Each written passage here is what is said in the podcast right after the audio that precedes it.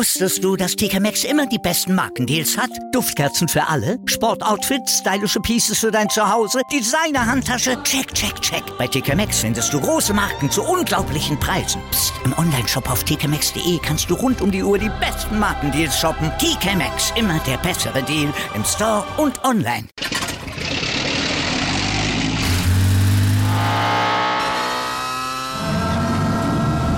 Von 0 auf 100. Aral feiert 100 Jahre mit über 100.000 Gewinnen. Zum Beispiel ein Jahr frei tanken. Jetzt ein Dankeschön, rubbellos zu jedem Einkauf. Alle Infos auf aral.de. Aral, alles super. Anwurf.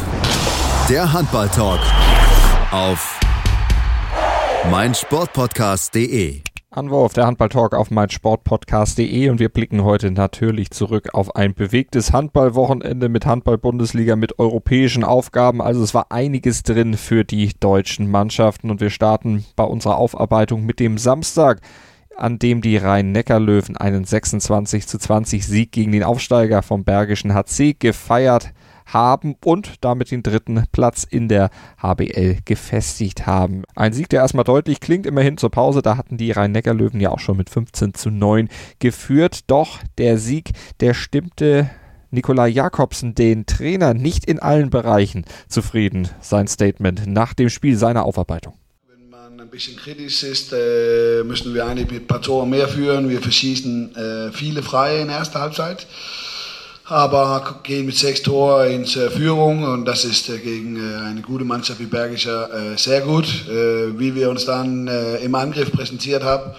die ersten 15 Minuten nach der Pause war sehr enttäuschend. Wir haben da nicht mit gleicher Aggressivität, mit gleicher Disziplin gespielt. Wir haben zu einfachen Fehler. Dann könnte Bergischer mit uns laufen und dann ging es plötzlich schnell. Dann äh, äh, muss ich meine Mannschaft loben. Die letzten äh, zehn Minuten haben wir dann angefangen, äh, vorne auch äh, auf Tor zu gehen. Lipowina kam rein, hat gute Akzente äh, gemacht, was für uns in der Phase sehr wichtig war. Ähm, aber so, ich bin natürlich sehr zufrieden mit den zwei Punkten, aber die ersten 15 Minuten, zweite Halbzeit, was wir da in Angriff gespielt haben, das werden mir ein paar Tage stören. Nikola Jakobsen werden diese Aspekte des Spiels also ein paar Tage stören. Wie lange wird denn den Trainer des Bergischen HC, Sebastian Hinze, die Niederlage seiner Mannschaft stören? Auch das hat er beantwortet im Rahmen der Pressekonferenz, hat ein bisschen länger bei seiner Analyse ausgeholt. Wir hören mal rein in sein Statement auf der Pressekonferenz. Ja, wir haben, glaube ich, ganz, ganz gut in die Partie gefunden.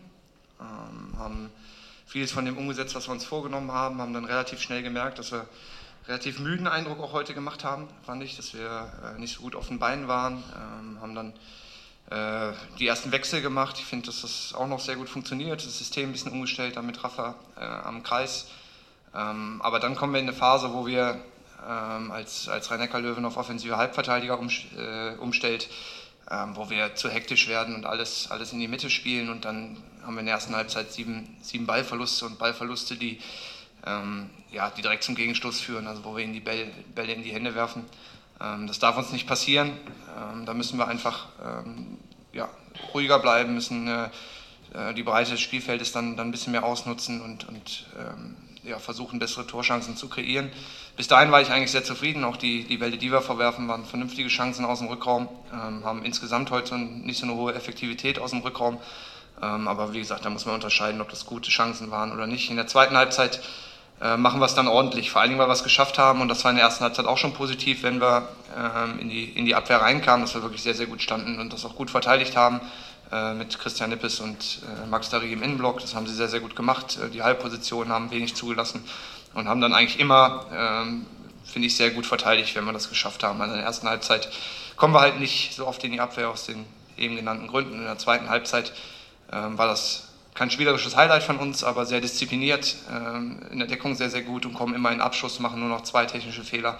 Ähm, und von daher ähm, haben wir uns in der zweiten Halbzeit dann ein bisschen besser verkauft als in der ersten Halbzeit. Und wir haben das die Spieler gesehen. Unser Reporter Rolf Bernardi, der war wieder vor Ort und hat für euch Stimmen eingesammelt. Wir hören Andreas Palliker, Gedeon Burkhardt und Raphael Baena vom Bergischen HC. Es war wie äh, Tag und Nacht heute im Ver Vergleich zu, zu dem Warda-Spiel. Und äh, äh, Warda-Spiel äh, ist ein Spiel, äh, wovon ich äh, mich selbst äh, schäme. Wir haben uns ganz schlecht präsentiert, richtig schlechtes Handball gespielt. Und, auch als Einzelsportler in einem Mannschaftssport glaube ich, dass jeder Einzelne in der Mannschaft einfach eine riesen Revanche in der Körper hat heute. Und, ja, wir haben groß am Herz ge gezeigt, 60 Minuten. Vielleicht nicht äh, Top-Handball über 60 Minuten gespielt, aber wir kassieren nur 20 Tore, stehen überragend in der Abwehr. Ilja und äh, Gedeon äh, zusammen mit allen anderen machen eine riesen, riesen Arbeit heute. Weil wir verschießen ein paar, er steht gut in äh, Bergische und er kam ein bisschen Stress ins Spiel hier, zweite Halbzeit, aber wir standen trotzdem sicher dahinter und äh, haben da unsere Sicherheit gefunden. Und äh, zu Ende gewinnen wir mit sechs Toren. Und, deutlicher als es sich angefühlt hat. Redion, ihr habt mit sechs Toren Unterschied heute gewonnen.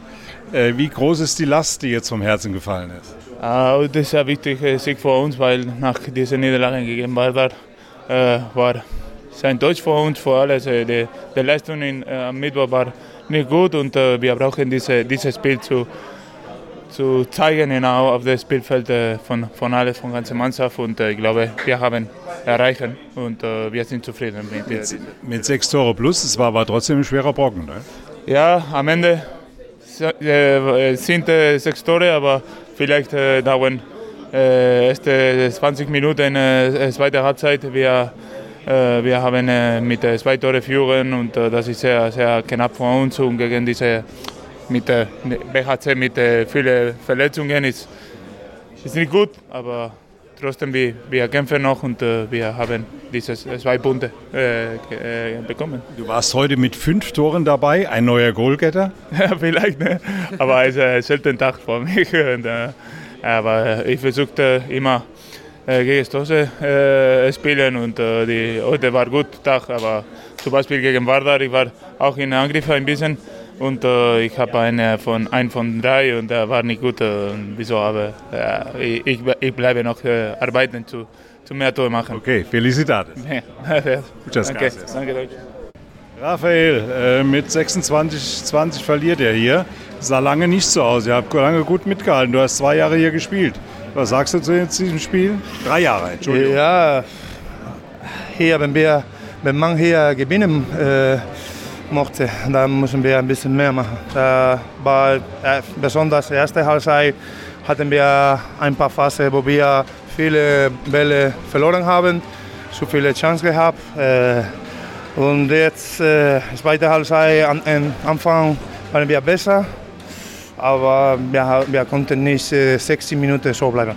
Okay, äh, das zum Spiel. Du bist mit Applaus hier empfangen worden, als die Spieler vorgestellt wurden. Was war das für ein Gefühl heute für dich? Natürlich ein besonderes Gefühl, weil ich äh, hier lange äh, gespielt habe und eine sehr schöne Zeit gehabt habe. Und dann ist ein sehr besonderes Gefühl. Aber ihr spielt mit dem BRC auch eine gute Saison.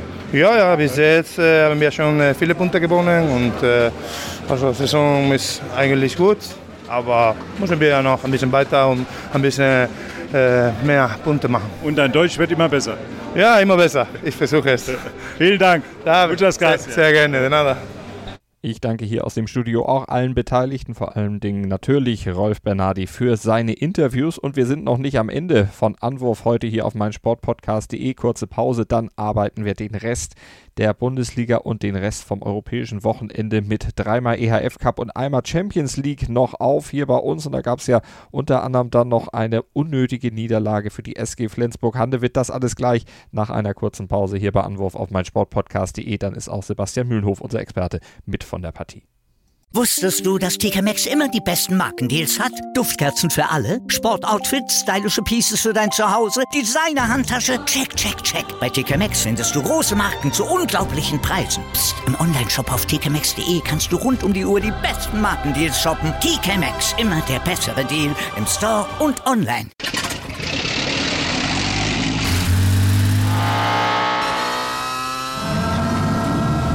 Von 0 auf 100. Aral feiert 100 Jahre mit über 100.000 Gewinnen. Zum Beispiel ein Jahr frei tanken. Jetzt ein Dankeschön, rubbellos zu jedem Einkauf. Alle Infos auf aral.de. Aral, alles super. Hören, was andere denken.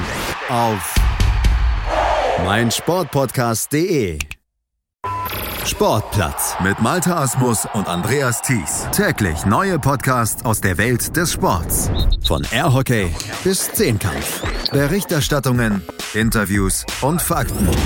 Sportplatz auf meinsportpodcast.de Anwurf auf mein Sportpodcast.de. Eben haben wir schon zurückgeblickt auf den Sieg der Rhein-Neckar-Löwen zu Hause gegen den Bergischen HC. Jetzt räumen wir den Rest des Wochenendes im Handballsport auf, bleiben erstmal in der Bundesliga und begrüßen zunächst mal unseren Experten Sebastian Mühlenhof. Hallo Sebastian. Hallo Malte. Und am Wochenende, am Sonntag, gab es dann noch drei weitere Spiele in der Bundesliga zu absolvieren. Und da fällt vor allen Dingen natürlich das 32-24 des SC Magdeburg auf gegen die MT Melsung. Die Magdeburger gewinnen also deutlich, hatten in der ersten Hälfte noch so ein paar Probleme. Da waren die Melsunger dicht dran. In der zweiten Hälfte, da setzte sich Magdeburg aber ab. Sebastian und bleibt vor allen Dingen in der Tabelle dann auch vorne mit dran. Ja, genau. Das hat Magdeburg wirklich sehr, sehr gut gemacht, nachdem die erste Halbzeit so wirklich das Sport was gehalten hat. Ein Duell auf Augenhöhe, beide Mannschaften haben wirklich alles reingelegt. Es hatten die Führung immer wieder gewechselt, aber Magdeburg wirkte dann doch etwas als stabilere Mannschaft, konnte immer sich wieder ein bisschen absetzen, aber äh, Melsung hat nie aufgegeben, kam immer wieder ran, deswegen war das 15 zu 14 zur Halbzeitpause dann auch gerechtfertigt, weil beide nicht fehlerfrei gewesen sind, aber auch beide immer wieder gute Phasen mit dabei hatten. Deswegen ging das in Ordnung. In der zweiten Halbzeit hat Magdeburg dann wirklich Gas gemacht und sich absetzen können, hat einen sehr, sehr guten Torhüter drinnen mit Janik Green, 16 Paradequote von 42 Prozent. Auf Seiten von Melsung hat es ein bisschen Torhüter gefehlt, Deboja Simic mit drei Paraden nur in 21 Prozent Quote. Und Johann Söstrand, sieben Paradequote von 26 Prozent, ist auch nicht so stark gewesen nach seinen Melsung in der zweiten Halbzeit dann einfach nicht mehr mithalten konnte, weil Magdeburg da wirklich auch noch aufs Tempo gedrückt hat, wirklich viel, viel das gemacht hat, fünf Tore nach den Gegenstößen erzielt, insgesamt sehr, sehr aufmerksam auch war im Angriff, in der, in der Abwehr wirklich kaum Fehler gemacht hat, was halt bei Melsung nicht so der Fall war. Da haben sich immer wieder Fehler durchgezogen, am Ende eine Wurfgut von 47 Prozent ist auch nicht das Gelbe vom Ei, deswegen verliert man am Ende deutlich, ich denke so, der Roman Sjodorowitz mit vier Treffern spielt das so ein bisschen wieder, deine Quote 4 von 11 ist nicht ganz so stark, beste Werfer auf Seite von Meldung war Lasse Mikkelsen der Einzige, der so ein bisschen dagegen gestemmt hat. Auf Magdeburg war auch mal wieder natürlich Matthias Muschel ganz vorne mit dabei, am Ende 10 Treffer bei 12 Versuchen und auch Michael Darmgard 7 von 16. Eine sehr, sehr gute Quote gewesen. Also man hat gemerkt, dass die beiden Weltmeister, auch wenn Darmgard nicht mit dabei gewesen ist, aber die waren wirklich sehr, sehr gut aufgelegt und Janik Krähen überragendes Spiel gemacht, also richtig, richtig stark. Da hat man auch wirklich noch so ein bisschen die Euphorie des Weltmeisters gemerkt. Na, des, Weltme genau, des Weltmeistertitels. Das auf jeden Fall. Äh, Magdeburg auf Platz 4 in der Tabelle, jetzt 30 zu 10 Punkte. Also damit bleiben sie dann auch den Rhein-Neckar-Löwen auf Platz 3 ein wenig auf den Fersen. Die haben allerdings 33 zu 7 Punkte. Lass uns ein bisschen tiefer in die Tabelle gehen. Lass uns in den Tabellenkeller gucken, wo der SCDHFK Leipzig ja quasi ein Vier-Punkte-Spiel gewonnen hat an diesem Wochenende, nämlich in Bietigheim mit 24 zu 15 siegreich war und damit auch den Vorsprung auf die Bietigheimer, die momentan auf Platz 17 auf dem ersten Abstiegsplatz stehen, dann etwas ausbauen konnte. Leipzig hat jetzt 12 zu 28 Punkte, die Bietigheimer bleiben bei 6 zu 34 Punkte, also ein ganz wichtiger Sieg mal wieder für die Leipziger. Auf jeden Fall, zumal es auch auswärts gewesen ist und auswärts haben sich ja die Saison noch nicht so stark präsentiert. Deswegen ist dieser Sieg gerade natürlich gegen die Konkurrenten Gold wert. In der ersten Halbzeit war es noch ein ausgeglichenes Spiel, da hat wirklich auch Bietigheim noch mithalten können. Das war wirklich ein Duell auf Augenhöhe, auch wenn Leipzig so keine Vorteile hat, so ein bisschen besser im Spiel sind, etwas besseren Torhüter hatte. Insgesamt Milos Puteak wurde 8, 34 Prozent bei 8 Paraden, wirklich sehr gut gewesen. Domenico Ebner konnte lange Zeit mithalten, 7 Paraden gut von 29 Prozent. Und dann nochmal Jürgen Müller mit drei Paradenquoten von 30 Prozent. Also das war durchaus ausgeglichen, aber gerade in der zweiten Halbzeit hat Bietigheim offensiv fast gar nichts mehr hingekriegt. Nur sechs Tore erzielt gegen eine Leipziger Mannschaft, die auch mit Sicherheit angeschlagen ist und da musste man sich doch an die eigene Nase fassen. Das war nicht das Bietigheim, was man vor der Saisonpause gesehen hat, vor der Winterpause. Da haben sie wirklich sehr, sehr viele Fehler einfach gehabt. Das kam überhaupt nicht rein, haben viele Bälle weggeworfen. Ähm, das war, hat man überhaupt ähm, verunsicherte Mannschaft gesehen. Das darf eigentlich nicht sein. Es ist, glaube ich, so ein bisschen im Moment diese Trainersituation, die ist bei ihnen so ein bisschen, ja, ein bisschen durch durchsichtig gemacht. Da gab es ja einige Diskussionen jetzt vorher Hannes John Johnson hat nicht das umsetzen können, was man sich wahrscheinlich von ihm direkt erwartet hat, kam aber wirklich auch sehr, sehr überraschend. Deswegen in der Woche da schon große Neuerungen reinzubringen, war natürlich nicht zu erwarten, aber trotzdem Bietigheim hat wirklich diese Leidenschaft, diese kämpferischen Qualitäten in den letzten, aus den letzten Spielen einfach vermissen lassen und hat am Ende dann auch klar auch, auch deutlich verloren am Ende mit neun Treffen Unterschied. Das muss man so sagen. Das war eine harte Niederlage, aber sie war einfach verdient, weil Bietigheim in der zweiten Halbzeit offensiv fast gar nicht mehr stattgefunden hat, hatten ihren besten Werfer Christian Schäfer mit vier Treffern. Das ist wirklich nicht gut auf Seiten von Leipzig war Philipp Wehr mit acht Treffern beste Werfer, aber auch sieben Fehlwürfe gehabt. Nichtsdestotrotz, Leipzig gewinnt mit einem ganz, ganz wichtigen Sieg und Bert Bietigheim, ja, da muss man jetzt mal gucken. Also da hat der Trainingswechsel noch nicht das bewegt, was man sich erhofft hat und ähm, das wird, glaube ich, sehr, sehr, sehr, sehr spannende Wochen, die jetzt in Bietigheim anstehen, weil das, glaube ich, das kann mit Sicherheit auch durch die Mannschaft ruhig gehen, dass der Trainer gegangen ist bei bei ihnen. Das war etwas überraschend, das gekommen ist, aber ähm, es ist jetzt so passiert. Sie müssen sich jetzt damit abfinden und dann müssen sie jetzt gucken, dass sie in den nächsten Wochen nicht alles reingeben, weil die Möglichkeit, dass sie die Klasse noch halten, ist auf jeden Fall noch vorhanden. Im Niemandsland der Tabelle, also in der goldenen Mitte, da gab es dann auch noch ein Duell und zwar gewannen die Mindener mit 29 zu 25 gegen Erlangen. Minden steht auf Platz 10 mit 18 zu 22 Punkten und Erlangen, die stehen zwei Punkte dahinter auf Platz 11. Wir gucken aber aus der HBL jetzt auf das europäische Parkett und da war am Sonntag die SG Flensburg-Handewitt zu Gast bei Motor Saporoschje in der Ukraine und dort verloren die Flensburger überraschend mit 26 zu 28. Sebastian und nicht nur überraschend, sondern auch unnötigerweise. Ja, total unnötigerweise, das muss man einfach ganz klar so sagen. Ähm, Flensburg hat das, die Partie über weite Strecken einfach unter Kontrolle, aber konnte sich nie großartig absetzen, hat offensiv wirklich viele Fehler gemacht. Dafür hat so ein bisschen die Konsequenz aus der Bundesliga gefehlt. Das hat man ja schon bisher in den Auftritten gesehen von Flensburg in der Champions League. Da fehlt einfach so ein bisschen diese Durchschlagskraft, diese auch Abgezocktheit, die sie in der Bundesliga immer wieder an den Tag liefern. Konnte in der ersten Halbzeit noch gut spielen, dann waren dann teilweise vier Tore davon beim 9 zu 5 und haben dann nur mit zwei Toren in die Halbzeitpause gegangen, aber auch danach, sie wirkten eigentlich und ja, als ob sie das Spiel im Griff hatten. 15 zu 11 führten sie dann, aber dann plätscherte das Spiel dahin und Zaporosche kam irgendwie immer näher und auf einmal führte Zaporosche, ähm, wo du dir denkst, okay, jetzt kann es irgendwie nochmal rumkippen und dann ist er wirklich gekippt, weil dann Flensburg total paralysiert gewesen ist, offensiv gar keine Lösung mehr gefunden hat, über komplett den Faden verloren hat und ähm, das haben sie wirklich sehr, sehr schlecht gespielt, haben wirklich viele Bälle weggeworfen. Eigentlich haben sie die bessere Wurfquote gehabt. 60% Wurfquote ist sehr, sehr ordentlich. Auf zum Vergleich, Saborosche hatte 57% Wurfquote, aber Saborosche hat einfach sechs Chancen mehr gehabt, das Tor zu erzielen. Deswegen haben sie das für sich besser nutzen können, ähm, haben dann besser gespielt, hinten aus dann auch sehr, sehr konsequent agiert, kaum Fehler dann mehr gemacht und dann die Chance, die sich geboten hat, wirklich dann auch sehr, sehr gut genutzt. Das muss man ihnen sehr, sehr hoch anrechnen. Und ja, die Flensburg müssen sich mal wieder anmerken lassen, dass sie dieses Spiel unnötig aus der Hand gegeben haben. Ist schon die dritte Niederlage, wenn man sich das mal mal anguckt, die sie unnötig kassieren. Es war zu Hause Niederlage gegen Zagreb,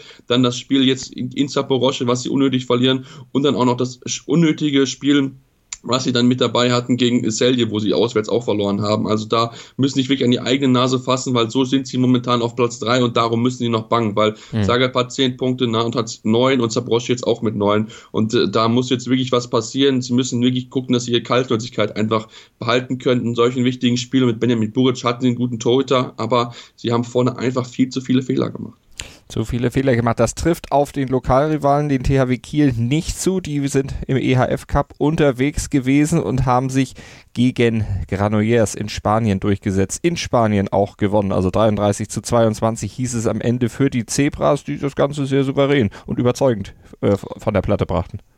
Ja, genau, aber sie mussten zu Anfang noch ein bisschen äh, noch äh, überrascht worden. Also da haben wir gesehen, dass sie so ein bisschen durchgewechselt haben. Es haben einige Spieler ihre Auszeiten bekommen. Dovna Gamadrufnik hat über weite Teile der Partie draußen gesetzt. Auch Patrick Pinczek hat fast gar nicht gespielt. Ähm, und deswegen haben sie so ein bisschen gebraucht, um sich reinzufinden, weil diese Formation so ein bisschen ungewöhnt war. Lagen 5 zu 9 zurück, aber dann kamen sie besser ins Spiel rein, hatten überragenden Mich äh, Niklas Landin, der über 50 Prozent der Bälle gehalten hat und somit ein ganz, ganz wichtiger Faktor war, dass man dann vom 5 zu 9 den 13 18 zu 2 Lauf starten konnte und dann stand zur Halbzeit 18 zu 11.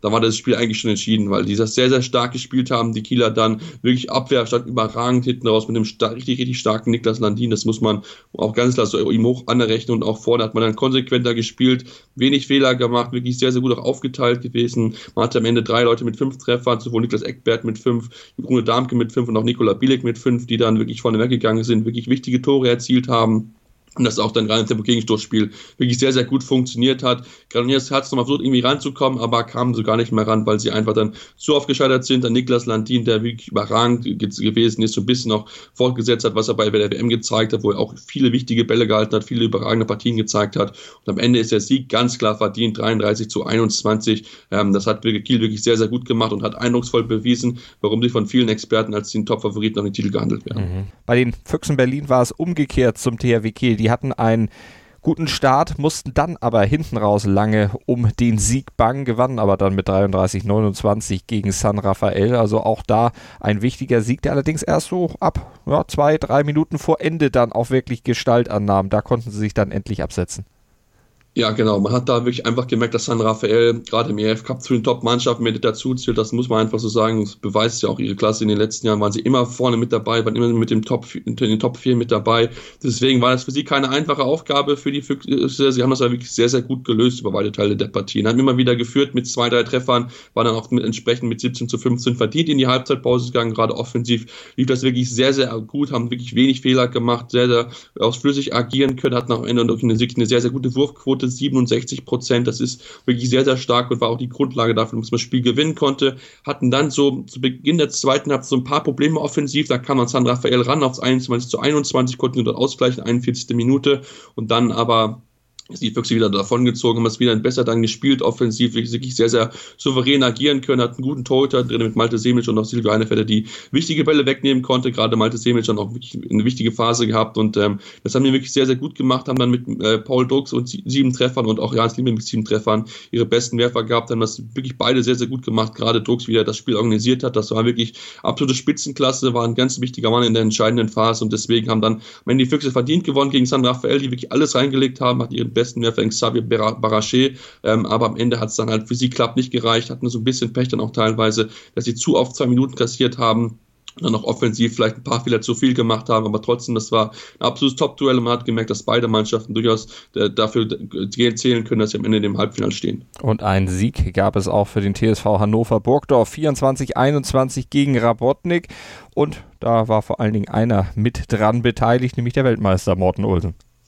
Ja, genau. Also die Weltmeister haben diesen Wochenende wirklich bewiesen, dass sie äh, sehr, sehr motiviert dadurch sind, sehr, sehr beflügelt sind. Morten Olsen sieben Treffer erzielt, gerade in der ersten Halbzeit. Ein sehr, sehr wichtiger Faktor gewesen für Hannover Burgdorf, die in Rabotnik keinen einfachen Gegner hatte. Also Sie haben noch wirklich gebraucht, um sich so ein bisschen absetzen können. Es stand 8 zu 8, aber ab da konnte man sich dann wirklich so davonsetzen, sondern auf 12 zu 8 so äh, davonziehen. Haben das wirklich sehr gut gemacht, hatten einen guten Torhüter hinten drin mit Obanesiak, der die ganze Partie gespielt hat, einige wichtige Bälle weggenommen hat und somit auch ein wichtiger Rand dafür war, dass man das Spiel gewinnen konnte, weil es war wirklich kein Spiel, wo sehr viele Tore gefallen sind, 24 zu 21, das sagte schon, das war wirklich ein Duell, was von den Abwehrreihen dominiert wurde, aber direkt haben das einfach besser gespielt offensiv, als es ihre Gast getan hat und deswegen einfach gewinnt am Ende verdient mit 24 zu 21. Hatten, wie gesagt, den Morten Olsen ihren besten Werfer, aber auch die anderen Spieler haben das immer wieder eingetragen, auch wenn es dann hinterher dann sehr, sehr ausgeglichen war und nie mehr Leute als, oder die Leute nie mehr als drei Treffer beziehungsweise äh, weniger als ein Treffer erzielt hatten. Also insgesamt bis auf die Niederlage der Flensburger ein gutes Fazit, das wir ziehen können nach den europäischen Auftritten der deutschen Teams. Das war Anwurf für den heutigen Montag hier auf meinsportpodcast.de. Wir bleiben natürlich dran am Handball, an der Bundesliga, am EHF Cup, an der Champions League, an allem, was wichtig ist rund um diesen Sport hier auf meinsportpodcast.de. Abonniert den Handballfeed, abonniert den Anwurf-Feed, abonniert den Sportplatz-Feed. Dann seid ihr immer in Sachen Handball auf dem Laufenden. Vielen Dank an Sebastian. Anwurf. Der Handball-Talk auf meinsportpodcast.de. Wir klingen nicht nur gut, wenn wir direkt am Spielfeldrand stehen. Die Adler Mannheim bleiben der Tabellenführer in der deutschen Eishockeyliga. Oder direkt von der Schanze berichten. Wir haben einen spannenden ersten Durchgang gesehen. Bei den Springern Kamil Stoch führt vor Zielen Bartol. Wir sehen dabei auch noch gut aus. Borgia Sauerland ist offizieller Ausstatter von meinsportpodcast.de. Borgia Sauerland. Berufsbekleidung, Arbeitsschutz und mehr auf borgia-sauerland.de. Wieder live von Ihrem Toyota-Partner mit diesem Leasing-Auftakt. Der neue Toyota Jahreshybrid. Ab 179 Euro im Monat. Ohne Anzahlung. Seine Sicherheitsassistenten laufen mit. Und ja, ab ins Netz mit voller Konnektivität. Auch am Start die Toyota Team Deutschland Sondermodelle. Ohne Anzahlung geht's in die nächste Runde. Jetzt los sprinten zu Ihrem Toyota-Partner.